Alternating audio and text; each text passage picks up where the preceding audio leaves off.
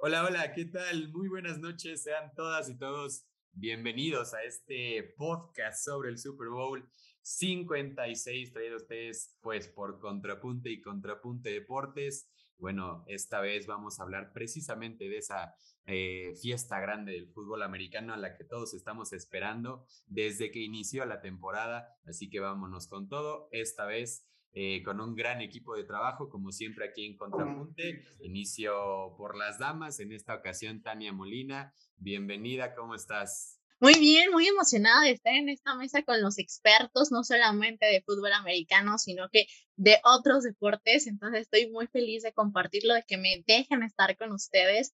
Y pues nada, a darle con esto de, de esta mesa por segunda ocasión del Super Bowl.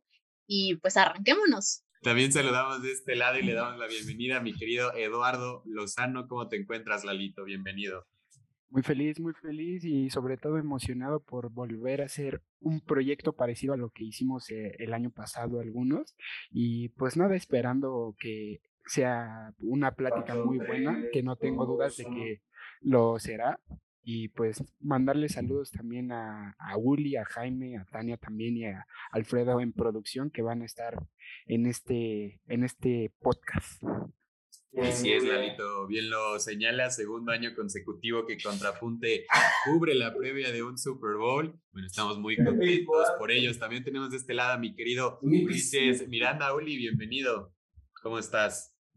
Hola Isaac, bueno, saludos a todos, a toda la gente que nos está escuchando, haciendo algo parecido a lo que hacemos en el fútbol, pero ahora un ligero cambio, lo vamos a hacer un podcast. En, en mi caso es la primera vez que lo hago, eh, pero bueno, emocionado de hablar de, de otro deporte. Ya Contrapunte ya le hemos traído béisbol, fútbol ya desde hace muchos años y ahora entrándole al fútbol americano. Así que si no es muy conocedor del fútbol americano, no se preocupe. La idea es que sea una plática muy amena sin meternos tanto en, eh, en lo que es pues la, dinámica del deporte como tal, lo que sucede en el campo, no nos vamos a meter con eso, así que para que toda la gente que nos está escuchando nos pueda entender, así que pues emocionado porque iniciemos aquí, Zach. Perfecto, mi Uli, así es, bien lo, bien lo mencionas, una plática amena y que trataremos de que no se vuelva para nada pesada con todo lo que necesitan saber de este gran Super Bowl número 56 y al último, pero no menos importante, a mi querido Jaime Ortiz. ¿Cómo te encuentras, Jaime? Bienvenido.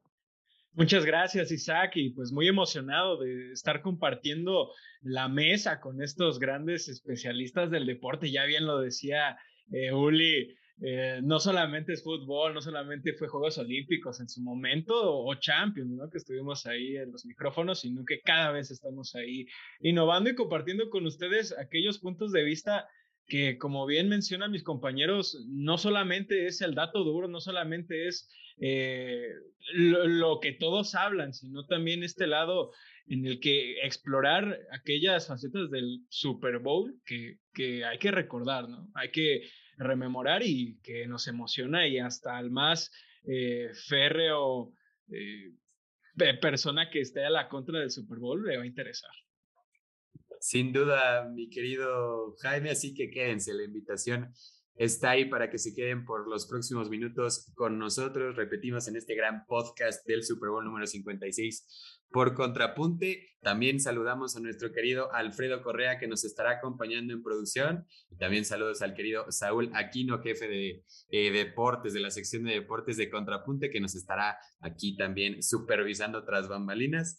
Así que, bueno, amigos, ya hemos platicado lo suficiente, pero ahora sí vamos a meternos en materia. Super Bowl número 56, la fecha ya está en el calendario, será el próximo fin de semana 13 de febrero a las seis y media de la noche. Ahí ya lo tenemos, como habíamos dicho, marcada en el calendario, incluso antes de que iniciara la temporada, ¿no? Una fecha realmente importante para los fanáticos de este deporte, que será en el SoFi Stadium de Inglewood, California. Los Rams eh, se enfrentarán a los Bengalis dos equipos que nos han hecho vibrar a lo largo de toda la temporada y que bueno, esta vez se verán las caras en la gran final, que por cierto los Rams, ¿no? Jugarán eh, el Super Bowl en casa, ¿no? Algo que era tremendamente raro hasta el año pasado que los Buccaneers también llegaron y que miren, lo ganaron también, ¿no? Así que podría ser la segunda vez consecutiva de que esto ocurre, algo que no ocurrió en toda la NFL, así que compañeros, adelante, ¿qué nos pueden platicar sobre esto? Bueno, pues es que como lo decías, eh, Isaac, eh, e, e, es curioso, ¿no? Que lo menciones porque eh, tantas veces, o sea, más de 50 Super Bowls, obviamente la NFL y la AFL en su momento, pues habían tenido más finales de fútbol americano antes, pero eso la verdad es que es curioso, ¿no? Hasta el año pasado no habíamos tenido ningún, primero que un equipo sea su estadio sede de un Super Bowl y que lo juegue en su estadio. Ya el segundo tema es que lo gane. Sucedió ambas cosas el año pasado con los Bucaneros de Tampa Bay. Curiosamente, y aquí no estoy seguro, me faltaría ver si ahorita me corrigen mis compañeros, de que en ese partido se supone que la NFL puso como visitante a los Bucaneros a pesar de que jugaron. Y en este partido, a pesar de que también se juega en el Sophie Stadium, obviamente en Los Ángeles, curiosamente la NFL ya comunicó que como visitantes, o sea, como visitantes el juego, son los son los, los carneros, como locales van a estar jugando los bengalíes y curiosamente ahí les va uno de los primeros datos. Ya se revelaron los uniformes con los que van a jugar ambos equipos. El equipo de Cincinnati va a jugar con, el, con su uniforme negro y los Rams van a jugar con un uniforme blanco, precisamente que es su, su uniforme visitante.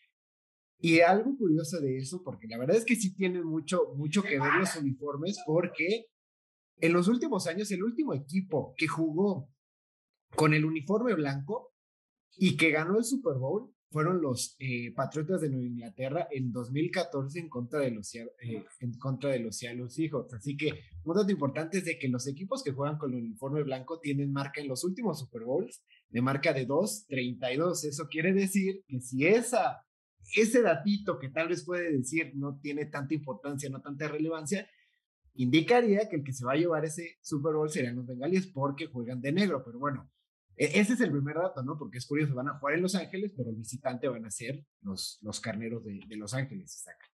No, súper bien apuntado, Ulises, y, y, ese tema de, de, los colores siempre ha sido de, de, su superstición y morbo, ¿no? Para, para todos los fanáticos, y fíjate, ese récord de, de, los de uniforme blanco no me lo sabía, y sí, sin duda es súper, súper interesante, ¿no, mi querido Lalito? Efectivamente, y son una de las cosas que pues engloba todo esto de lo que es el deporte, ¿no? Entre estadísticas, la superstición de la gente que, que cree que si un equipo hace esto es, es un ritual, va a ganar, ¿no? Y no solo aquí en el fútbol americano, sino en varios deportes, ¿no? Por ejemplo, el usar el collar de la suerte, el amuleto, cosas por el estilo, son algo que le da e, ese sabor, ese, ese toque característico a, tanto al fútbol americano como a lo demás, lo puede llegar a ser eh, entretenido y apasionante. Otra cosa que hay que mencionar que, pues, si de por sí la ciudad de Los Ángeles ya es demasiado, demasiado famosa,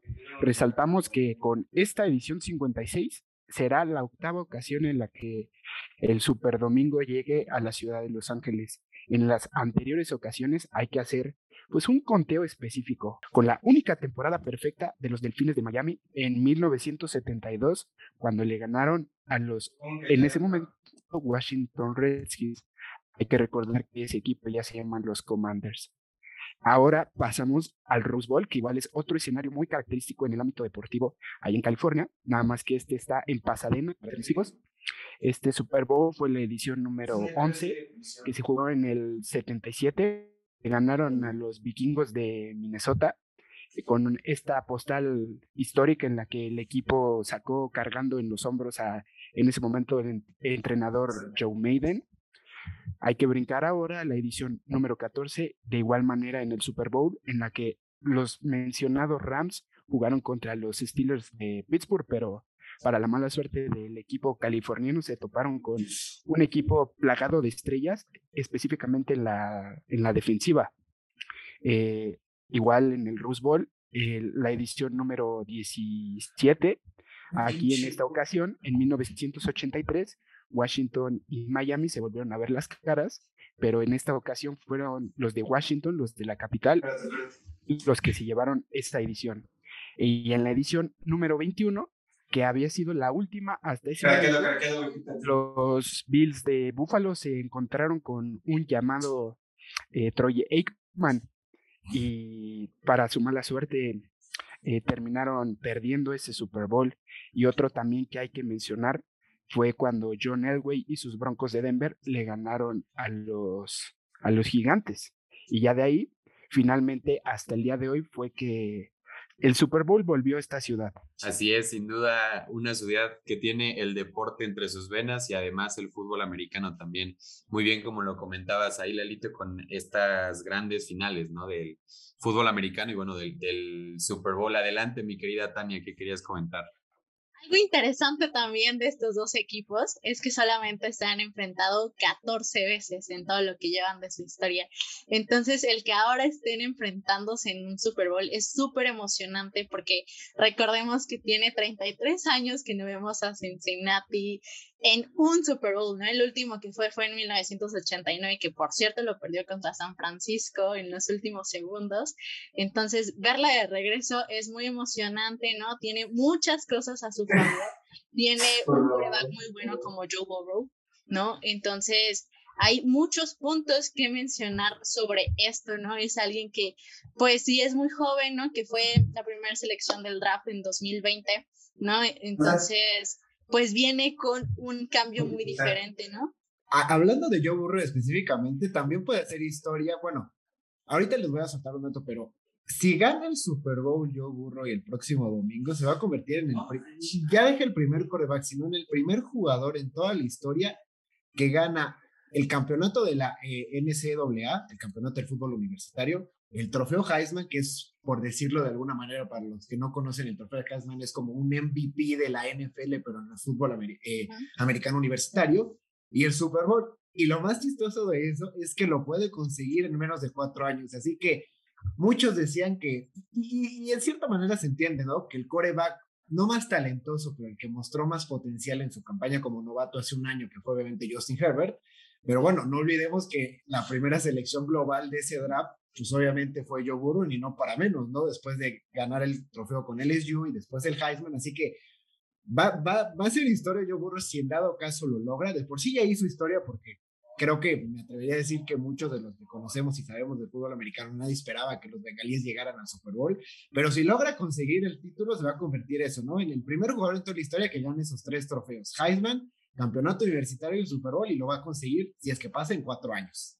Sí, y ya mencionabas el tema de, de la edad, ¿no? Y la, la, precocidad de este gran talento, ¿no? De, de Joe Borro, que, que, o sea, si llega a ganar el Super Bowl, estas son suposiciones, ¿no? Puramente podría convertirse en uno de los corebacks más jóvenes justo en ganar un campeonato, ¿no? Con ya 25 años de edad, junto a Rodlisberger, que lo consiguió con 23 años con los Steelers, Mahomes, Mahomes con 24 años con Kansas City y Tom Brady con 24 años también con los Patriots, ¿no? Además, ya, ya lo mencionabas, ¿no? Borrow entrando a hablar ya de uno de los nombres propios de este, de este encuentro, pues viene de recuperarse de una terrible lesión, ¿no? En la que, bueno, eh, sufrió la temporada pasada en la rodilla, ¿no? Una rotura de ligamento cruzado anterior que es de las peores que puedes encontrar en, en el deporte y que te aparta durante toda una temporada, ¿no? Él la sufrió en la semana 11 del 2020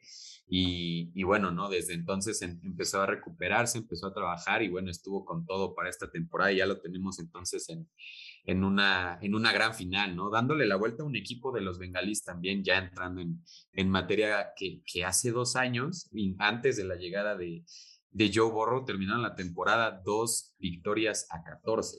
O sea, era un equipo que, que, que compartiendo división con Steelers, eh, Baltimore y todos estos equipos, pues era complicadísimo, ¿no? Que, que, que, que imagináramos, ¿no? Que llegara a un Super Bowl cuando habían ganado solamente dos juegos, ¿no? Y sí, o sea, y en los últimos dos años, Isaac, solamente ganaron seis, porque el anterior solamente tuvieron cuatro victorias. Si bien tal vez le podemos eh, dejar esa estadística porque se lesionó a mitad de temporada yo burro, ¿no? Pero creo que tampoco iban a ganar demasiados juegos, ¿no? Así que ahí también hay que, hay que darle mucho mérito ¿no? también a lo que hizo obviamente el head coach, Zach Taylor, que por cierto, se va a convertir esto, igual otro dato curioso, en el Super Bowl que tiene a los dos entrenadores en jefe más jóvenes. Sean McVay del lado de los Rams con 36 años y Zach Taylor con 38.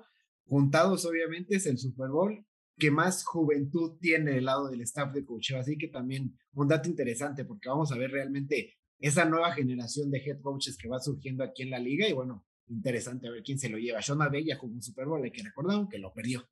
Correcto, sí, lo, lo, perdió contra Patriotas, ¿no? Apenas hace unos cuantos años y, y, bueno, ya viene para la revancha, ¿no? Y ojalá pueda ser así y también, bueno, mencionar que el propio McVeigh podría convertirse en el head coach más joven en ganar un Super Bowl con 36 años de edad, ¿no? Misma edad con la que Mike Tomlin, eh, posee, posee el récord, ¿no? Con 36 años cuando ganó el Super Bowl 43 con, con los Steelers, ¿no, Milalo? Exactamente, ese es un récord que hasta el momento se ha quedado eh, estancado en el coach Tomlin, pero si hablamos de como tal récords, pues sí, por decirlo de algún modo, también podemos mencionar que eh, propio Joe Burrow estaría por convertirse en caso de ganar en el tercer coreback, apenas el tercero, en ser campeón nacional, en esto en el fútbol colegial y en ganar un Super Bowl.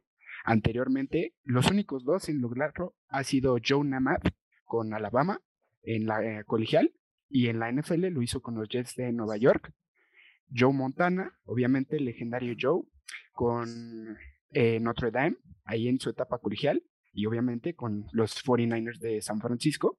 Y no hay que olvidar que Joe Burrow fue campeón nacional con los Tigres de LSU y en caso de ganar se podía unir a este grupo selecto de los Joes, campeones de NCAA y de NFL. Sí, correcto. Un, un, dato interesantísimo, ¿no? Y que te habla de la grandeza de estos tres jugadores que acabas de mencionar, que bueno, de, de coronarse Borro estaría también dentro de esa conversación de, de, desde muy jóvenes, ¿no? Estar en los escenarios más grandes del deporte del fútbol americano y, e imponerse, ¿no? Y, y bueno, mi querido Jaimito, ¿qué, qué, qué más nos, nos podrías aportar?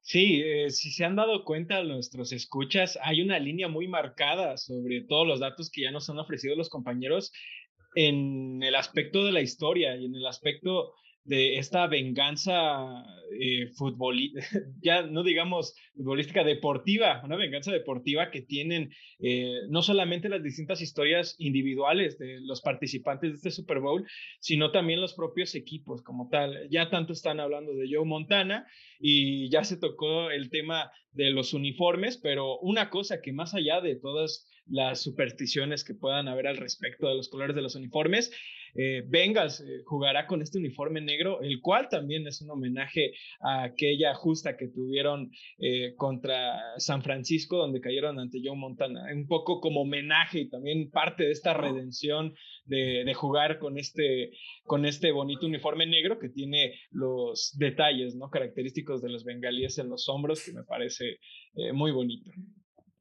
Sí, totalmente de acuerdo, mi querido Jaime. Mire, ese dato no lo recordaba y bueno, no lo sabía, ¿no? Porque simplemente no viví ese Super Bowl de Bengals contra San Francisco en el que Joe Montana, bueno, se proclamó campeón y justo tenían ese, como comentas, ese, ese uniforme y más allá de, de la superstición, los Bengals lo toman como, como algo que les dé fuerza, ¿no? De, de, de tratar de incluso superar esas, ese, ese, ese tipo de barreras, ¿no, Miuli?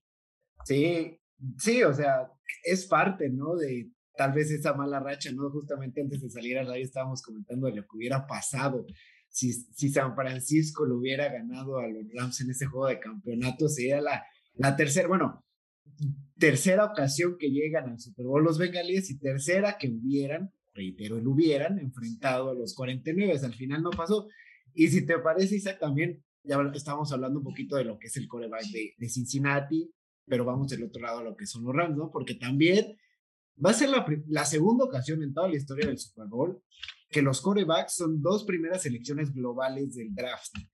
Matthew Stafford en su momento ya tiene sus años, ya es un experimentado en la NFL, pero no olvidemos que fue la primera selección global del draft del 2009, obviamente en su momento lo tomaron los, los Leones de Detroit, y Joe Burrow fue la primera selección del draft del 2020, solamente se había, eh, había sucedido esto en el Super Bowl 50, cuando se enfrentaron Peyton Manning contra Cam Newton. En ese caso, el que terminó ganando el Super Bowl fue el más longevo, el de más experiencia. Bueno, un tal Peyton Manning, que obviamente tal vez para la gente que no conoce, sí, sí ha escuchado ese nombre en algún momento, ¿no? Peyton Manning. Así que va a ser interesante porque son dos primeras selecciones globales del draft los que, los que estarán como maristales de campo el próximo domingo.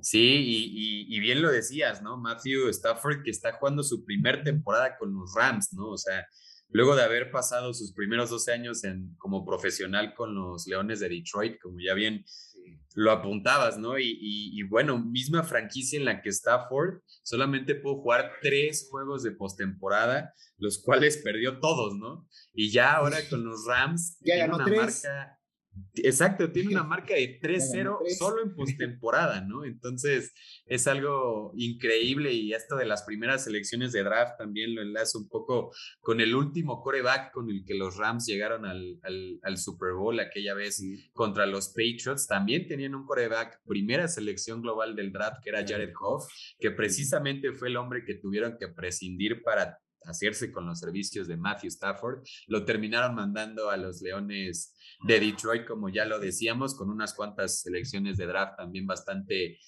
importantes, ¿no? Entonces, pues sí, los Rams de alguna manera eh, entendieron que la mejor manera de llegar a un Super Bowl era con un mejor coreback que Jared Hoff y Matthew Stafford era ese hombre al que estaban buscando y miren, ya los tiene en una gran final a, cuatro cuartos de hacerlos campeones y me parece que fue una decisión correcta, ¿no? Se maneja este término eh, americano de que los Rams fueron all in, ¿no? O sea, cuando, cuando apuestas todo, ¿no? O sea, se jugaron absolutamente todo para salir campeones esta temporada. También hace, hace no mucho trajeron a Jalen Ramsey eh, comprometiendo también selecciones de draft. O sea, Rams no tiene selecciones. Sí, o sea, Rams no tiene selecciones de primera ronda de draft, segunda incluso, en, en mucho tiempo, ¿no? Entonces, sí es todo o nada para los Rams en este momento, Tania. Sí, o sea, justamente todos estos ajustes que hizo, ¿no? Y de los nuevos jugadores que trajo, que le ayudó muchísimo a que hoy esté, bueno, el 3 esté en el Super Bowl, ¿no? O sea, toda esta estrategia que armó justamente y tiene a este hombre como coreback que es súper rápido, que tiene un brazo muy potente, que hace jugadas súper profundas, ¿no? Y que tiene una excelente, excelente dupla ahí con Cup, ¿no? O sea, que justamente es alguien que lo entiende, que tiene una excelente química. Entonces, ese también es un elemento muy importante a tocar en este equipo de los Rams. Y que es momento, ¿no? De Stafford de redimirse en toda su carrera, ¿no? Que a lo mejor si bien no ha sido un protagonista en su anterior equipo, con este equipo sí lo puede hacer y creo que puede llegar muy lejos. Y pues no es mi favorito para el Super Bowl, tengo que decirlo, yo sí le voy a Cincinnati, pero creo que los Rams nos pueden sorprender por ahí. Tiene una... Un, un, juego pues muy muy fuerte, ¿no? También vemos que son demasiado agresivos, Así que creo que puede sorprendernos por ahí y presionan bastante a, los quarterbacks. Así es, mi querida Tania, algo que quieras comentar también, Miuli. Sí, no, y, bien lo decías, regresando un poco a lo que decías tú, Isaac, o sea, la idea, o bueno, este plan de juego extra cancha del equipo de los es para ganar el Super Bowl a corto plazo, o sea, ni siquiera a largo plazo, porque igual tal vez metiéndome en terrenos que no íbamos a comentar, también no olvidemos que entregaron esta temporada este Odell Beckham Jr. y a Von Miller, o sea, dos jugadorazos, uno en la ofensiva y otro en la defensiva, ¿no? Así que yo siento que la presión, además de ser locales, está con los Rams, pero bueno, ya en un Super Bowl todo puede pasar. Eh, y bueno, vamos a esperar, pero yo, yo ahora sí que secundo lo que acabas de mencionar de que la idea de los Rams es ganar el Super Bowl ahorita, máximo en un año. Si no, va a ser un total fracaso para esta franquicia. Sí, sí, sí, de acuerdo. Y ya lo mencionabas, ¿no? Trajeron también a tipos como Von Miller, Sonny Michel, agregaron a Odell Beckham Jr., que si bien por este último no tuvieron que dar eh, nada más allá de, del contrato al jugador por el tema que tuvo en Browns, pero, pero sí, o sea, decíamos, es todo nada y también el tema de la presión va a ser muy importante ver cómo reacciona Rams, ¿no? Eh, sabiendo que, que, que es, es su oportunidad de, de, llevarse el Super Bowl y que enfrente tienen también un equipazo, ¿no, Lalo? Exacto, y como alguien me dijo por ahí más o menos el día de ayer. Mira, aquí se engloban dos cuestiones. La primera es que los Bengals están jugando a pues por todo y no tienen mucho que perder. La presión va del lado de Los Ángeles porque quieren igualar lo que hizo Tampa hace un año. Están jugando en su ciudad, en su estadio, tienen esa presión de la localidad, porque además el estadio es de los más modernos de no solo de la NFL, sino del mundo. Recordemos que junto con el de Las Vegas son de lo más bonito que haya hasta el momento. Y pues mira, los Rams tienen, quieren más bien acabar con su sequía de Super Bowls, porque recordemos que nada más poseen un campeonato, la edición 34, que le ganaron a los Titanes de Tennessee. En ese momento el coreback era Kurt Warner. Quieren cortar esa sequía de títulos y por el lado de Cincinnati hay que añadir que ellos no tienen ningún Super Bowl, tienen dos apariciones y dos derrotas, como ya lo mencionamos anteriormente contra un tal Joe Montana, pero la presión, como ya dije, va más del lado del equipo californiano, a mi parecer. No sé qué opinen ustedes. Sí, sí, sí, de acuerdo, total, totalmente, de acuerdo. de acuerdo. Mi querida Tania. Sí, yo también estoy totalmente de acuerdo con ustedes que la presión va hacia este equipo porque van a querer repetir justamente lo que hicieron, lo que hizo Tampa hace un año, como ya lo mencionaban, ¿no? Y creo que también la afición está mucho del lado de, de los Rams, por supuesto que las estadísticas también están de este lado de los Rams, ¿no? El que llegara a Cincinnati creo que fue una sorpresa para todos, ¿no? Rompió muchísimas quinielas, ¿no? No estaba en, en, nuestro universo, ¿no? Después de venir desde abajo y, y ahora verlo acá y decir, oye, ¿cómo llegaste, ¿no? Entonces sí, la mayoría de las personas creo que están votando por, Rams. En algún momento la directora de, de redes sociales a mí me dijo, oye, el Super Bowl va a ser Cincinnati Rams. Yo le dije, no, Guadalupe, vete a dormir, ¿cómo crees que eso va a ser posible? Hoy Lupita estaría ganando, creo que es de las pocas que le apostó, entonces por eso yo creo que la presión también de pues la gente, ¿no? Que es lo que espera que ganen los Rams, va a ser justamente esa, ¿no? Que, que quieren hacerlo tan bien, pero también hay que poner atención que esa presión tan, dentro del campo de juego, qué tanto puede afectar a los equipos, ¿no? Porque eso hace que cometan pequeños errores, errores que el otro equipo puede aprovechar muy bien y que lo ha hecho muy bien Cincinnati, ¿no? Entonces es como eso que se puede hacer. Sí, entonces, pues sí, sin duda podemos cerrar este punto, ¿no? La, la presión me parece que va a estar del lado de los Rams, que juegan su segundo Super Bowl en apenas un lapso de cuatro años, que, que esta vez pretenden ganarlo, ¿no? Obviamente en casa, en su humilde casa, ¿no? Que costó solamente seis mil eh, millones de dólares, el recinto deportivo más caro de todo el deporte, ¿no? O sea, es una locura.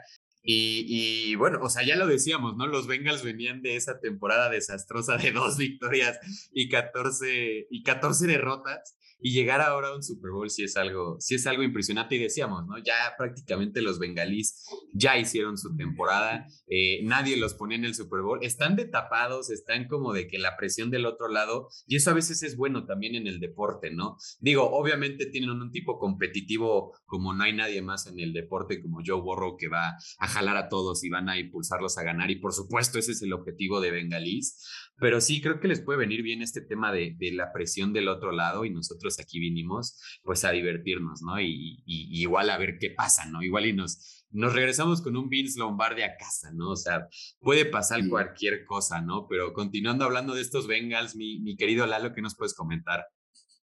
Es que justamente tomando en cuenta esta cuestión que dices de varias personas, incluso expertos, eh, llegan a menospreciar equipos que arrastran años pues malos pero nunca nadie, bueno, yo no he escuchado que nadie hable de que los equipos buenos se pueden construir de una temporada mala a una buena en uno o dos años, tal vez. Por ejemplo, hay equipos que te gusta. Pittsburgh, el mismo Pittsburgh tuvo temporadas malas y ahí fue cuando llegó Rodlisberger, los Patriotas no me voy a ver mala onda, pero no era nada hasta que llegó Tom Brady a la liga. Justamente estos Bengals eh, que de 2-14 consiguen a, Joe Burrow en el draft y pasan a jugar un Super Bowl. Entonces, eh, son cosas que se tienen que aplaudir, el hecho de saber ponerle bien el ojo a, a los jugadores colegiales, en vez de que seas un equipo medianamente que acostumbra a la gente a que tenga buenas actuaciones y que de la, de la nada empieces a ir hacia la baja, pues ya te genera este tipo de comentarios negativos y todo este tipo de cuestiones. Entonces, en lo personal es algo que yo aplaudo, esta gestión de, los bengalíes, que supieron reponerse de estos fracasos constantes que tenían con Andy Dalton y pasar de eso a un Super Bowl con alguien joven como lo es Joe Burrow, te habla de que querían reponerse, tenían esas ganas de sobresalir y decir, soy un equipo que ha tenido años malos, pero puedo llegar a pelear por el trofeo Lombardi. Y, de hecho, perdón Isaac, o sea, yo, yo comparto lo que decía Lalo, ¿no? Porque al final en el deporte, o sea, no solo en el fútbol americano, sino en el deporte, al final la racha está para romperse, ¿no? Y ya lo hemos visto, por ejemplo, el año pasado en el caso del fútbol, los dos últimos campeones del fútbol mexicano, Cruz Azul y Atlas, después de cuántos años terminan eh, siendo campeones, perdón, también por ejemplo el caso de Argentina en la Copa América, ¿no? Y es que e, e, es, cierto, ¿no? O sea, a veces, muchas veces volvemos a ver lo negativo de los equipos y es que también, por ejemplo, ya lo, ya lo comentaba Lalo, de que eh, el equipo de los Rams solamente tiene un Super Bowl, el equipo de los Bengalíes no ha ganado un Super Bowl y ha tenido dos apariciones, pero ahora sí que van a romper una sequía alguno de los dos equipos que quiera que gane. Y es que el equipo de los Rams ya llegó a cinco Super Bowl, solamente ha ganado uno, significa que ha perdido cuatro, y eso significa que solamente hay dos equipos que han perdido más Super Bowl que los Patriotas, aunque no lo crea, llevan cinco eh, Super Bowls perdidos, y los Broncos de Denver. Cuatro eh, Super Bowls perdidos los tienen los Rams y están empatados con los Vikingos y con los Bills. O sea, es de los equipos que más ha llegado a Super Bowl y que más ha perdido Super Bowls. Y en cambio, los de Bengalíes no había llegado a un Super Bowl desde eh, desde el 1988. Así que alguno los va, a romper la racha y qué mejor que haciéndolo en el caso de Bengalis y también de hace algunos años del equipo de los Rams, pues de marcas malísimas a llegar a Super Bowls, la verdad es que sí es algo de, aplaudirse. Sí, sin duda impresionante, pero, o, sea, bueno, también poner en perspectiva que, que jugadores de talento diferencial como el de Joe Burrow no crecen o sea, de los árboles, ¿no? O sea, no te los encuentras cada año, ¿no? Y esa yo creo que fue la clave de, de Bengalís, encontrar un tipo como, como Joe Burrow que les ayudó a dar la vuelta por completo a la franquicia y, dos años después llegar a, un Super Bowl y poder disputarlo, ¿no? Y ya lo mencionabas, ¿no? Que, que son rachas que ocurren en, en, en en los deportes, ¿no? En, en, en, general, y bueno, mencionabas el tema de, por ejemplo, en el fútbol soccer con Cruz Azul, pues no, cada equipo tenía un Jonathan Cabecita Rodríguez o la, o la Argentina que no tenía Messi, o sea, Joe Borro es parte de eso, si ya está la conversación, y con 25 años de edad en la NFL ya tenemos que ponerlo en, en, en, me parece que con esta temporada que está de, y todo lo que ha demostrado a lo largo de esa carrera, incluso en colegial, pues son de los nombres que tenemos que poner en esas palabras mayores, ¿no? Sí, claro. Mi querida Tania, ¿querías comentar algo? Sí, o sea, yo creo que también mucho el éxito de este equipo no solamente viene de Joe Burrow, por supuesto, sino que también de su dupla, ¿no? Con la que también tiene una excelente conexión, ¿no? Que es nada menos y nada más que llama Chase, que lo trae desde la colegial, ¿no? O sea, que ellos dos jugaban, ¿no? Lo traen a este equipo por azares del destino y ahora se encuentran y se nota esa conexión, muchos de los pases que lanza son con él y también con T. Higgins, ¿no? Entonces también eso tiene mucho que ver con el éxito que hoy tiene Cincinnati y lo hemos visto, ¿no? Creo que es un equipo que pues creció muchísimo esta temporada, que incluso destrozó a un equipo como los Cuervos, ¿no? Que por supuesto es un equipo que los quiere, los adoro, pero los destrozó, ¿no? Un equipo completamente desarmado, ¿no? Que no metió las manos en comparación de Cincinnati, que hizo maravillas las dos veces que los enfrentó. Entonces creo que tiene mucho de dónde, ¿no? Como para haber llegado hasta acá y es algo que justamente le aplaudo y creo que es el año con el que se empiezan las cosas buenas, ¿no? Ya lo decían con, la, con el fútbol soccer, ¿no? Que también ganó el, el Atlante, que tenía mil años de sequías, entonces creo que puede ser por ahí Cincinnati nos dé la sorpresa. Correcto, y, y, y sí, ya me encanta que, que menciones este tema de los compañeros, ¿no? Porque aparece aquí en nuestro podcast que yo borro, los llevó solito, ¿no? Y se los puso en la espalda y los llevó y los aventó ahí al Super Bowl, ¿no? Y no, obviamente también es un, es un trabajo de equipo, ¿no? Y me encanta que menciones a tipos como, como Jamar Chase, que sin duda fueron parte de este eh, cambio total, ¿no? De, de, la cara de la, de la franquicia. A ver, Joe Burrow, sí, es cierto, tiene, cumplió esta temporada el récord de yardas por pase, ¿no? De, de la franquicia con 4.616. También el récord de la franquicia eh, en una sola temporada con 34 eh, touchdowns y también el, el, rating de, de una sola temporada para Bengalis de 108.3. Pero como decíamos, esto no lo consiguió, pues. Eh, Joe Burrow solo. También hubo tipos como Jamar Chase, que por cierto está en su temporada de novato, que es uno de los candidatos a ser novato del año por lo que ofreció en toda la temporada que rompió el, el, récord de la franquicia siendo novato, ¿no? Con 1.455 yardas en la temporada, la cuarta más grande eh, a lo largo de, de, de, todos los, los receptores de la NFL, ¿no? O sea, es algo realmente impresionante. Ya mencionabas también a T. Higgins y Tyler Boyd, ¿no? Que son eh, los demás compañeros en crimen de, de Bengalis que son, que completan el trío, ¿no? De, de receptores, ¿no? Eh, T. Higgins que completó 1091 yardas totales y Tyler Boyd que tuvo 828, ¿no? Son, son un equipo con tres receptores de más de 800 yardas y sin duda también un corredor como Joe Mixon que también superó las expectativas, que estuvo top 5 en, en, yardas por tierra. Entonces, sin duda estos bengalíes eh, eh, encontraron el talento, ¿no? Necesario para darle la vuelta a una situación complicada y bueno, ahí están en el Super Bowl, mi querido Uli. Sí, y, de hecho también es algo curioso, ¿no? O sea, ya hemos hablado justamente del talento y de la juventud al mismo tiempo que tiene el equipo, ¿no? Eh, y eso también tal vez les puede pesar, porque siento que a veces en juegos tan importantes les puede pesar esa inexperiencia o esa juventud, porque, y es que ahí te va otro dato, del, del roster actual de los bengalíes, el único jugador, el único que tiene experiencia en Super Bowl es Ricardo Allen, que jugó con los, eh, el safety, jugó con eh, los Atlanta Falcons en el Super Bowl, que en esa remontada histórica del, Super Bowl Tom Brady contra los Atlanta Falcons que iban perdiendo 28 a, a 3, es el único jugador que ahorita obviamente está en los Bengalíes que ha jugado un Super Bowl, así que el resto del roster, incluyendo el staff de cocheo, es su primera experiencia en Super Bowl. Obviamente ya lo comentamos que el equipo de los Rams llegó hace apenas, hace tres años al Super Bowl, que también lo perdieron contra los Patriotas, algo en común. Eh, pero la mayoría de su roster ya tiene experiencia, así que veremos si, si este punto no, no les juegue en contra al equipo de, de los bengalíes, ¿no? Pero veremos, veremos lo que pasa. Sí, y también hablar de la defensa, ¿no? De, de Bengalís, que, bueno, hemos estado hablando mucho de la ofensiva, pero también la defensa es que se ha comportado muy bien, especialmente en los playoffs, ¿no? Me parece que, que han dado un paso adelante justo cuando se les necesitaba.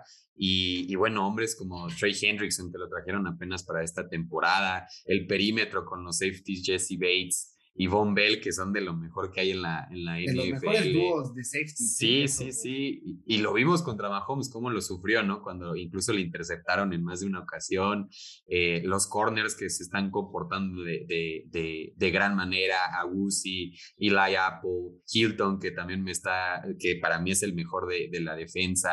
Eh, Howard, que también es uno de los que presiona. Los linebackers, que también son una muy buena dupla. Entonces, sí, es, es un. El pateador también el novato este McPherson de Bengalís, también es, es, es, una gran revelación y que también por él no ha fallado una sola patada, ¿no? ya sea de, de tres puntos o de punto extra, no ha fallado en una sola y es novato, ¿no? O sea, la, de nueva cuenta, la juventud, la precocidad de este tipo de jugadores de los bengalís que, que nos están sorprendiendo a todos, Lalo. Exacto, y eso es algo que tenemos que mencionar. En un principio la gente está diciendo que los Rams se ven poderosos, que pueden ganar, pero ahorita desglosando pieza por pieza al equipo de los Bengals, nos damos cuenta de que tienen con qué competir a pesar de eh, posiblemente el corto promedio de edad que algunas posiciones de este equipo posee. Eh, hay elementos, como ya lo mencionabas, que pueden dar pelea, pueden dar de qué hablar. Ya decías tú, además de Joe Burrow, eh, la sección de los corredores, los receptores, las alas eh, ofensivas, esta parte de los linebackers también con Marcus Bailey, eh, Josh Vines, Akeem Davis Gatier. Entonces, yo creo que posiblemente estaríamos ante uno de los Super Bowls más parejos en cuanto a puntos. Me atrevería a decir que tal vez se podría definir a lo mucho por 5 o 6 puntos, y eso que ya estoy hablando en cantidades relativamente grandes. No creería, en lo personal, hablo por mí, no creería que este Super Bowl fuera por paliza como otros. Sí, no, yo, yo tampoco, pero más adelante estaremos entrando a los pronósticos, Milalito. No te me adelantes, pero bueno, ya para cerrar este tema de, de los equipos, ya eh, últimos datos, por ejemplo, de los Rams, Matthew Stafford, que es con los, con, ya después lo habíamos comentado, ¿no? De haber jugado 12 temporadas con los Lions, pues llega Rams y en su primera temporada, pues eh, tuvo su récord, ¿no? De, de, su carrera en cuanto a porcentaje de pases completos con 67.2 y también de pases de touchdown con 41 en un solo año, ¿no? Y el primero con Rams me, me parece algo increíble, o sea, solo Tom Brady eh, tuvo más pases de touchdown que Matthew Stafford con 43, entonces sí, me parece, me parece interesante y bueno, obviamente mencionar lo de Cooper Cup, que tuvo una temporada realmente impresionante, ¿no? O sea, incluso hasta candidato para MVP de la temporada, rompió el récord de toda la historia de la NFL para la mayor cantidad de yardas de scrimmage para un receptor con 1965,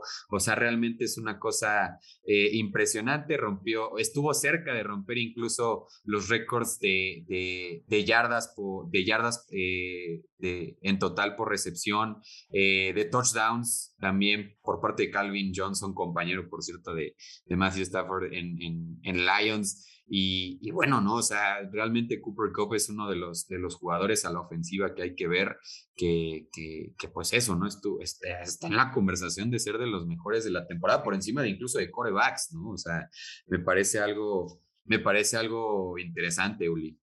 Sí, y es que en ese sentido, o sea, ya, ya lo hemos comentado de que para, bueno, para muchísimo más del 90% que nos gusta este deporte, no, no pensábamos que el equipo de los bengalíes iba a llegar al Super Bowl, ¿no? Tal vez de los Rams era más, más creíble de pensar, ¿no? o sea, era muy factible viendo el roster que tenían, viendo el talento, viendo el head coach, pero realmente lo que decía Lalo, o sea, es un, eh, va a ser un Super Bowl muy parejo en cuanto a talento, porque tú ya dabas muchos nombres y, por ejemplo, en la ofensiva también obviamente no olvidemos a Odell Beckham Jr., la línea ofensiva de los Rams es muy buena, la defensiva tienen a que probablemente de los últimos años, sin ninguno, es el mejor jugador defensivo de, de la década, que es Aaron Donald, tienen a uno de los mejores corners, igual de los últimos años, como lo es Jalen Ramsey, o sea, realmente en roster ya lo mencionaba, por ejemplo, Yamar Chase, que fue el novato con más yardas en esta temporada. De hecho, también ya tiene un récord, no, del novato eh, con más yardas aéreas, pero también el novato con más yardas en toda una temporada, incluyendo los playoffs, ya lo rompió el Yamar Chase. O sea, realmente eh, es un Super Bowl que tiene jugadores que han roto récords o están para eso.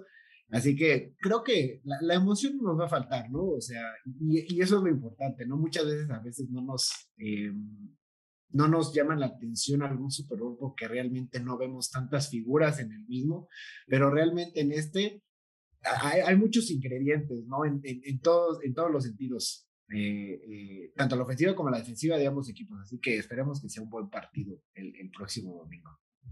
Sin duda, sin duda que sí, mi querido Uli. Bueno, ahora sí ya les prometo para cerrar este tema de, de ambos equipos, simplemente mencionar que, que, bueno, ¿no? Zach Taylor, el head coach de los bengalíes trabajó a las órdenes de Sean McVay en Rams, ¿no? Justo antes de que se convirtiera en el entrenador en jefe de Bengals, ¿no? Cuando fue coach asistente de receptores en 2017 y coach de corebacks para los Rams en 2018, ¿no? Entonces, pues bueno, ahí de alguna manera todo queda en familia, ¿no? Y ahí Sean McVay y Zach Taylor, pues bueno, alguno de ellos tendrá que salir campeón. Pero bueno, ahora sí avancemos a otro tipo de cosas. Eh, hablemos de datos un poco más curiosos y también de, del medio tiempo, ¿no? Que en esta ocasión nos sorprende con ese combo de hip hop rap que, a muchos nos encanta con el productor eh, super galardonado Dr. Dre, creador, por cierto, de los audífonos pues bien conocidos, Beats, también de Snoop Dogg, de Eminem, de Mary J. Blige o de Kendrick Lamar, ¿no? Entonces, bueno, ya vámonos de lleno con todo eso que también es súper interesante. Y para iniciar, mi querido Jaime, arráncate. Sí, claro, porque una de las cosas que más llama la atención de, del mundo entero eh, más allá del juego es toda la industria que se mueve alrededor de. Este gran evento deportivo también es conocido por los espectáculos que dan, desde aquellos legendarios eh, ediciones encabezadas como, con gente como Michael Jackson, como eh, en tiempos más recientes Bruno Mars, aquel espectáculo increíble que vimos con Katy Perry en algún momento, subida en un león y todo esto, que incluso recordemos que desde los Black Eyed Peas está ese eh, récord, ¿no? De en cuánto tiempo montamos el, todo el escenario y en cuánto tiempo lo quitamos. Y ahí se vuelven los tiempos récords y también hay personas que están a la expectativa de eso. Pero como bien mencionabas, Isaac, en esta ocasión eh, han dejado de lado esta parte del, del pop, el cual eh, sería eh, un poco el estandarte de, estos, de estas últimas ediciones y se han decantado por traer, eh, retomar estos clásicos de, del rap y del hip hop que en Estados Unidos han construido toda una escena. ¿no? Si hay gente como eh, Travis Scott, como Baby Kim, como el propio Kanye West y todos ellos, es también debido a toda esta ola que trajo Ice Cube, que trajo Snoop Dogg, que trajo Dr. Dre y, y todos estos valores, ¿no? En el que también, como no, Eminem está presente, Eminem más vigente que, que nunca y que ha demostrado no pierde vigencia. En esta ocasión, Dr. Dre, con 56 años, a un año después de haber sido ingresado al hospital por este aneurisma cerebral que, que lo tuvo grave en, en, en cama, eh, ahora se presentará ante un público impresionante en este medio tiempo, acompañado de su buen amigo Snoop Dogg, eh, de 50 años, alias Snoop Lion, en alguna ocasión se hizo llamar, pero sí, cobijados bajo el éxito de Eminem, el cual también es un grandísimo exponente, o un Kendrick Lamar que, pues como bien decíamos, si bien ha construido la, la, la escena del hip hop actual, pues también está presente en últimas producciones como las de Baby Kim, ¿no? Su sobrino ya acompañándolo. Sí, y, ya, ya lo mencionabas, ¿no? O sea, interesante ver que la NFL esta vez eh, se, se, declinó por completo por un género como el hip hop, ¿no? Al que si bien le había hecho algunos cameos con algunos invitados, como ya habías mencionado, hoy se van con todo, ¿no? Y decidieron traer a lo mejor que pudieron encontrar. Y bueno, básicamente esa fue como la propuesta, ¿no? E-, el, señor NFL, me imagino así, en su mesa de preparación para este Super Bowl, llegó y dijo, a ver, señores, quiero lo mejor del hip hop para el medio tiempo. Y me parece que, que, lo lograron, ¿no? Trayendo la vieja escuela, como bien decías, y lo mejor de, del presente, ¿no? También con Kendrick Lamar. Me parece que, que nos espera también un, un, un, show de medio tiempo diferente y, sobre todo especial, como no podría ser de otra manera, mi querido Lalo. Efectivamente, porque en los últimos años, ya lo dijo Jaime, nos tenían acostumbrados a shows de pop, de rock and roll, uno que otro de pues funk por eh, el estilo, pero por esta parte que ya habíamos mencionado anteriormente de regresar a Los Ángeles, específicamente esta ciudad, podemos decir que es una ciudad meramente hip hopera, porque si uno ve eh, cómo era la música en los noventas, a mediados de los noventas más o menos, tanto en Los Ángeles como por ejemplo que te gusta Nueva York, esa, esa parte del norte, uno lo asocia específicamente con el rap, con el hip hop, estas calles pintadas de grafitis, los metros igual grafiteados como parte de esta, de esta cultura, vaya, de lo que es este tipo de música, marcando también eh, el regreso del Super Bowl a Los Ángeles. Entonces yo creo que querían adaptar eh, este espectáculo eh, con una música propiamente, mm, podría decirse, no propia del estado, sino pues como parte representativa de lo que es la cultura de, de Los Ángeles. Sí, sin duda, y bien, súper bien apuntado, mi querido Lalo, el tema de, de, la ciudad, ¿no? O sea, no, no es cualquier ciudad, son Los Ángeles, ¿no? La, la ciudad del glamour, la ciudad de donde, donde se concentra, pues, el mayor talento artístico, ¿no? De los Estados Unidos. Y bueno, no, muy interesante que se hayan decantado, ¿no? Por un género que, que mueve muchísima gente y sobre todo relacionada con, con, un deporte como el fútbol americano, como es el hip hop, también mi querida Tania. Claro, o sea, ya lo decías, es una ciudad del glamour, ¿no? Que quiere lo mejor para este Super Bowl y es por eso que este estadio no solamente va a tener lo mejor de ese género, sino que también en tecnología, como ya lo decías en algún punto esto, es que este estadio, la gente que lo va a estar viviendo, tiene la única pantalla en el mundo con la mejor definición que es 4K, que por cierto también gira 360, entonces tiene un ángulo de visión de cualquier punto donde lo veas, entonces es la única así y van a tener un show increíble, ¿no? De donde lo veas va a estar muy padre. Y no solamente eso, sino que también este estadio tiene algunas compuertas, ¿no? Por ahí que ayuda a que la temperatura se mantenga y puedan estar o muy frescos o que pues no, no les dé mucho frío. Entonces esas se abren cuando se requieren para que tengan la mayor comodidad todas las personas que van a estar ahí adentro, tanto como los jugadores. Entonces es la tecnología, ese estadio. Correcto, mi querido Jaime, sigue, sigue platicándonos. Y justo como mencionaba Tania sobre estas pantallas eh, súper avanzadas, parte importante también de las industrias que se mueven alrededor del Super Bowl es la industria cinematográfica y todo este mundo del entretenimiento que tenemos a nuestro alcance ahora con las plataformas de streaming, pues eh, ya también es una tradición que se muestren cuáles son los avances, cuáles son los trailers que vamos a ver en el Super Bowl. Y para ello hay que apuntar que ustedes, ¿cuánto, cuánto, cuánto ha sido el tiempo que más ha costado en su vida, compañeros? Porque hay que decir que 30 segundos, 30 segundos en esa pantalla eh, y toda la publicidad que conlleva vale 6.5 millones de dólares. Todas estas productoras tuvieron que pagar 6.5 millones de dólares, destacando que es un, eh, un, un, poco más del año pasado, el cual fueron 5.5 eh, millones de dólares. Eh, todo, todo, ya lo estaremos platicando, todo el precio subió a raíz de lo que se tiene que recuperar por la pandemia. 6.5 millones cuesta 30 segundos de aparición en, el gran espectáculo del Super Bowl, en los cuales se rumorea que podremos ver avances de Doctor Strange, la nueva película de Doctor Strange, y Jurassic World Dominion, así como también avances de, de, Sonic 2, ahí para los que les gusten los videojuegos, y, y también de la nueva película de los Minions. Hay que apuntarlo ahí. Pero sí, 6.5 millones por 30 segundos para aparecer en las pantallas eh, grandiosas que ya mencionaba Tania.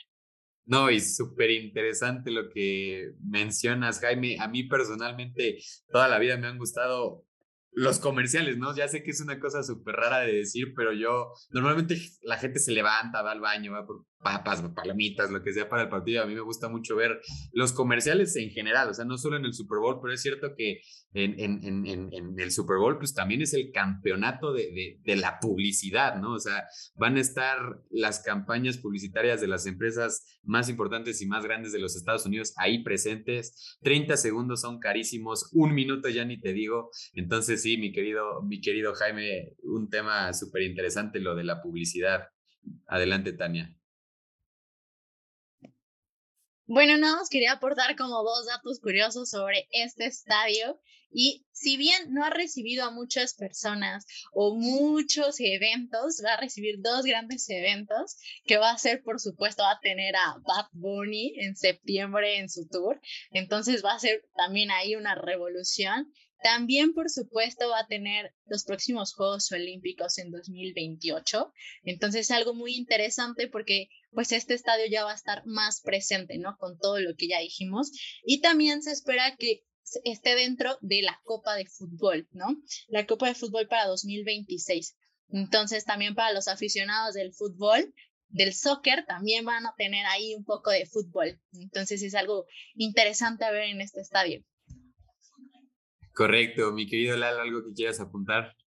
Pues retomar rápidamente para aquellas personas que no sabían esta cuestión estructural que ya mencionaba Tania, eh, de que a pesar eh, este SoFi Stadium es un estadio techado, ojo, no es un domo, no es un domo a comparación de lo que es, por ejemplo, eh, el estadio de los Falcons, el Mercedes-Benz, el de los Santos, el de Nueva Orleans, el, el de los vikingos también, que esos sí son más completamente cerrados, incluso el de Las Vegas igual cerrado completamente.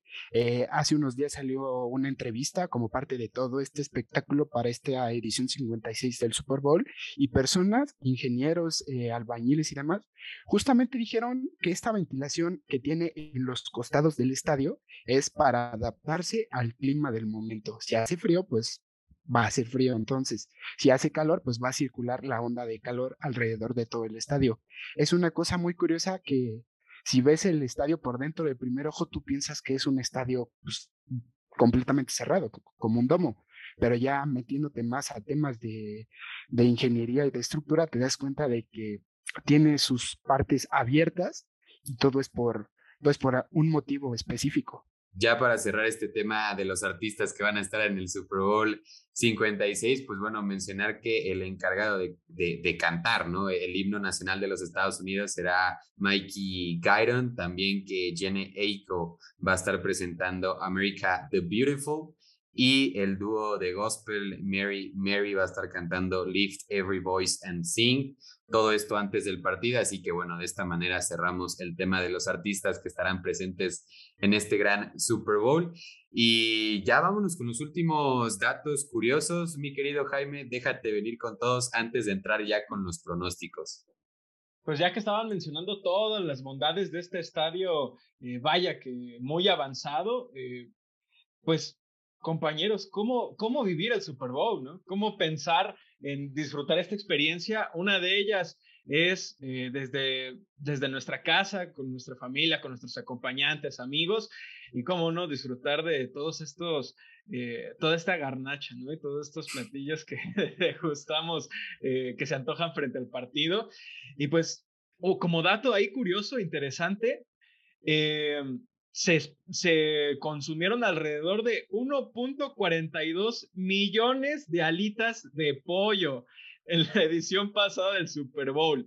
Eso fue, eh, pues, datos recabados de la National Chicken Council de Estados Unidos. Ajá, lo que hay que decir. Eh, yo sí me pongo a dudar de cuántas, cuántas alitas debe de tener un pollo de esos, porque por ahí debe haber pollos con cuatro alitas eh, e, en un solo cuerpo, no me extrañaría. Pero si esta no es la opción que van a hacer para, para vivir este Super Bowl, otra de las opciones, eh, no sé si más viables, pero que sí quisiéramos vivir, es ir al estadio, ir a presenciar este grandioso evento desde las comodidades que puede ofrecer el estadio. Y para ello, me di a la tarea, compañeros, de investigar en cuánto nos saldría entrar al estadio. Supongamos que ya tenemos, somos medios white ya tenemos nuestros, eh, preparado todo nuestro plan de viaje, ya tenemos nuestros boletos de avión, ya tenemos eh, reservado el hotel y todo lo que conlleva. Entonces dicen, ¿sabes qué? Necesito boletos para entrar. Si tenemos la oportunidad de conseguir los boletos, nos daremos cuenta que un boleto sale alrededor de 150 mil pesos en zona general.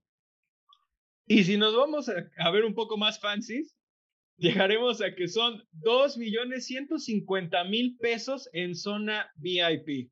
Pero cabe destacar, compañeros, que ante la subida, eh, tras la pérdida económica que tuvo por, por el COVID-19 toda la temporada, los inversionistas necesitan recuperar este dinero y por lo tanto solo se venderá a partir de dos entradas en adelante.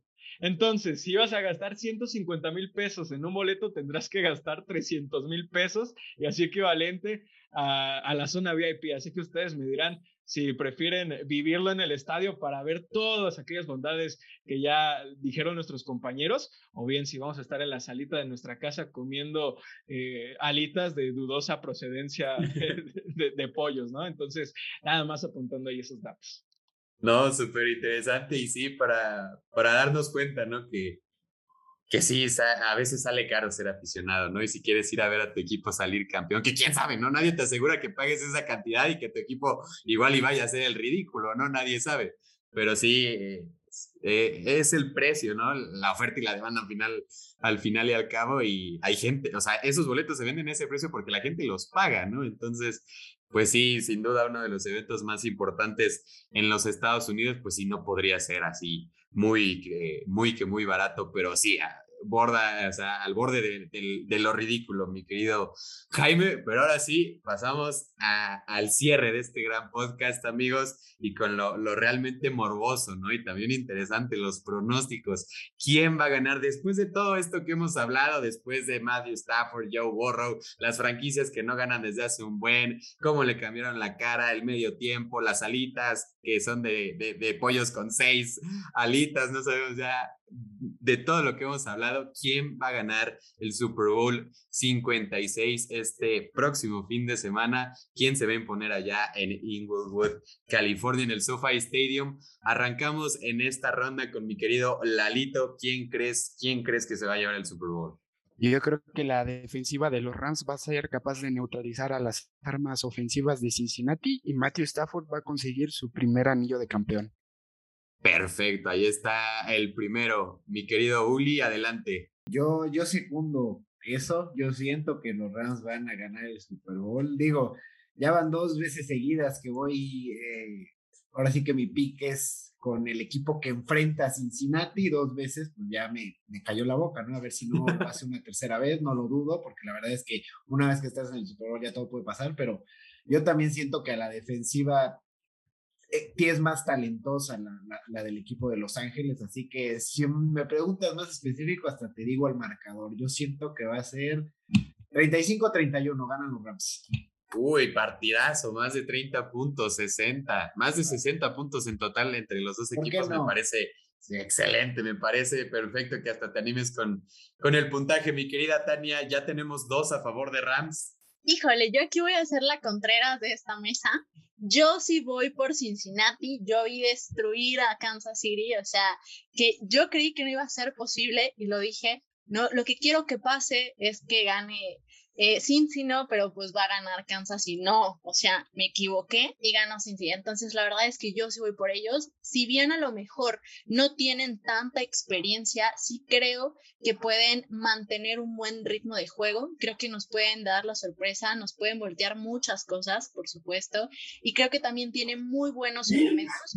Aquí el secreto va a ser justamente en cómo los equipos van a mantener la calma, van a llegar a, ese, a esa madurez, ¿no? Por ejemplo, lo que esperaría ver de Joe Burrow es, por supuesto, una madurez y una creatividad como la que tiene Patrick Mahomes, ¿no? Que a lo mejor no se queda descubierto y tiene que salir y busca cómo hacerlo y hace un pase, ¿no? Eso es lo que yo esperaría ver de él en este Super Bowl.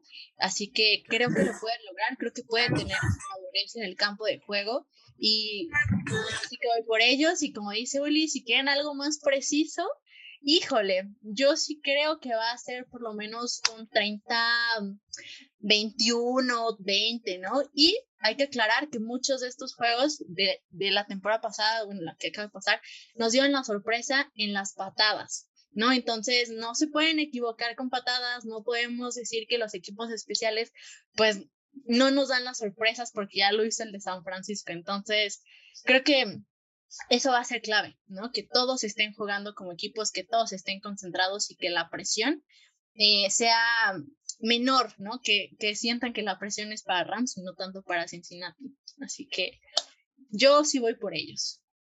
Perfecto, perfecto. Y también animándose con, con marcador y todo. Me, me, encanta eso. Mi querido Jaime, ¿tú quién crees que se va a proclamar campeón en esta edición del Super Bowl? Bueno, pues yo le apuesto a la frescura, le apuesto a la juventud y yo por eso creo que, que Cincinnati también se lo va a, llevar en este, en este caso. Y, y como dice Tania, teniendo gente tan joven y que tiene entre sus pros y contras está como pro, obviamente, tener esa, esa creatividad, un poco em, más ese atrevimiento, ¿no? A la hora de, de, enfrentar las cosas. Sin embargo, también por ahí está esa inexperiencia que te puede costar error, ¿no? Sino que le pregunten a los Seahawks contra los Patriotas y esa intercepción que te terminó un juego, pero pues por ahí, por ahí va la cosa, en, en pensar eh, en apostar a que quizá un poco la juventud se la pueda llevar este, en esta ocasión y por eso yo me voy con Cincinnati.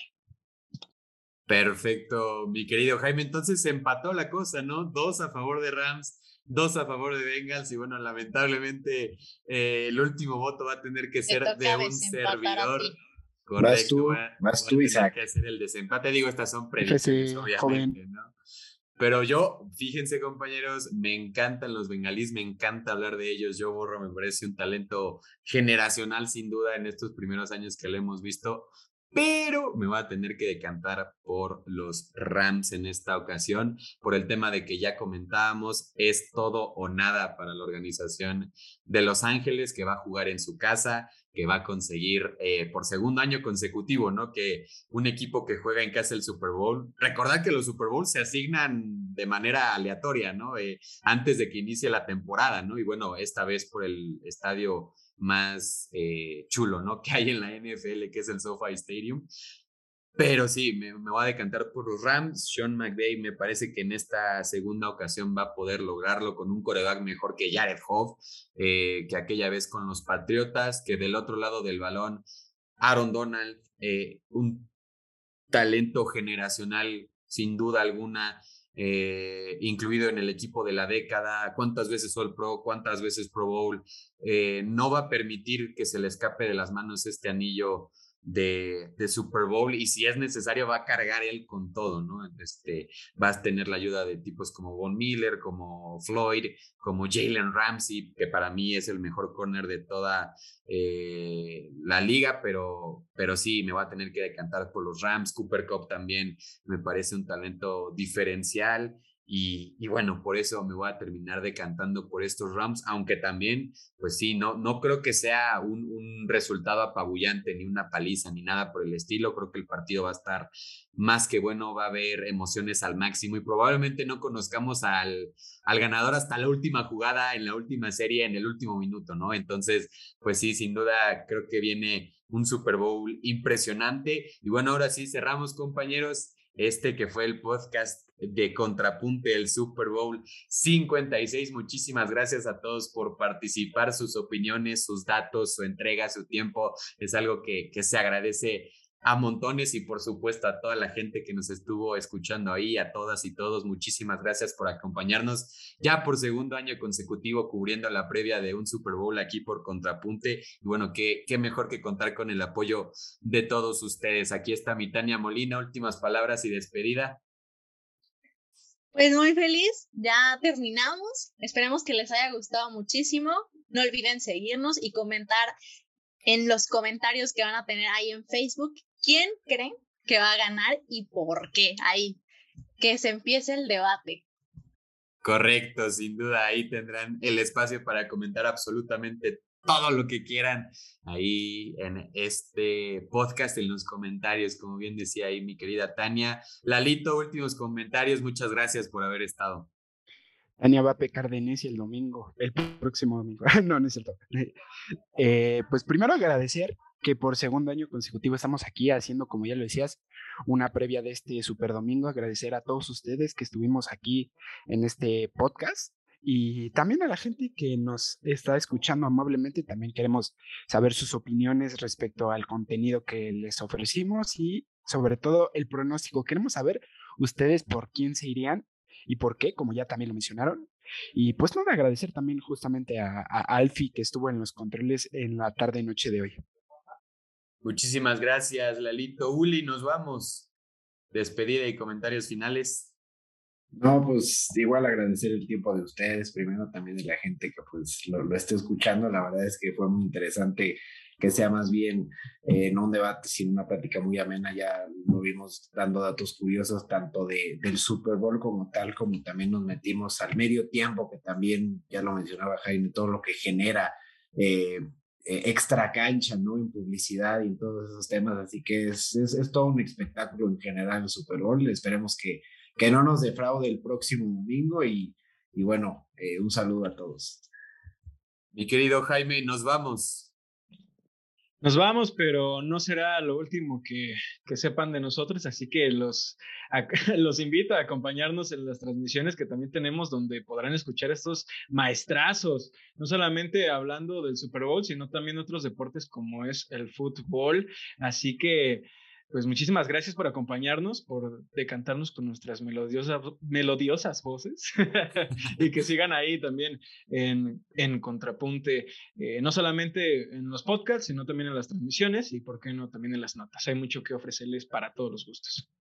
Por supuesto, síganos aquí en nuestra página de Facebook de Contrapunte somos un medio de comunicación conformado por estudiantes que quieren, como dice mi querido Héctor, comerse el mundo, así que ahí estamos dándole batalla, así que si nos pueden apoyar siguiéndonos, como ya decimos, en Facebook, en Twitter, en Instagram como arroba contrapunte, ahí estamos para todos ustedes, ahí está para la grande de Lupita que, que, que ya parece saber más que todos nosotros, ¿no? Y no está aquí en la mesa, maldita sea, ¿qué hace allá afuera? Pero bueno, eh, también mi querido Alfredo Correa en producción, Saúl Aquino también acompañándonos, el jefazo ahí de deportes. Yo soy Isaac Castillo y a nombre de Tania Molina, Jaime Ortiz, Ulises Miranda, Eduardo Lozano, Alfredo Correa y Saúl Aquino, nos despedimos y hasta la próxima.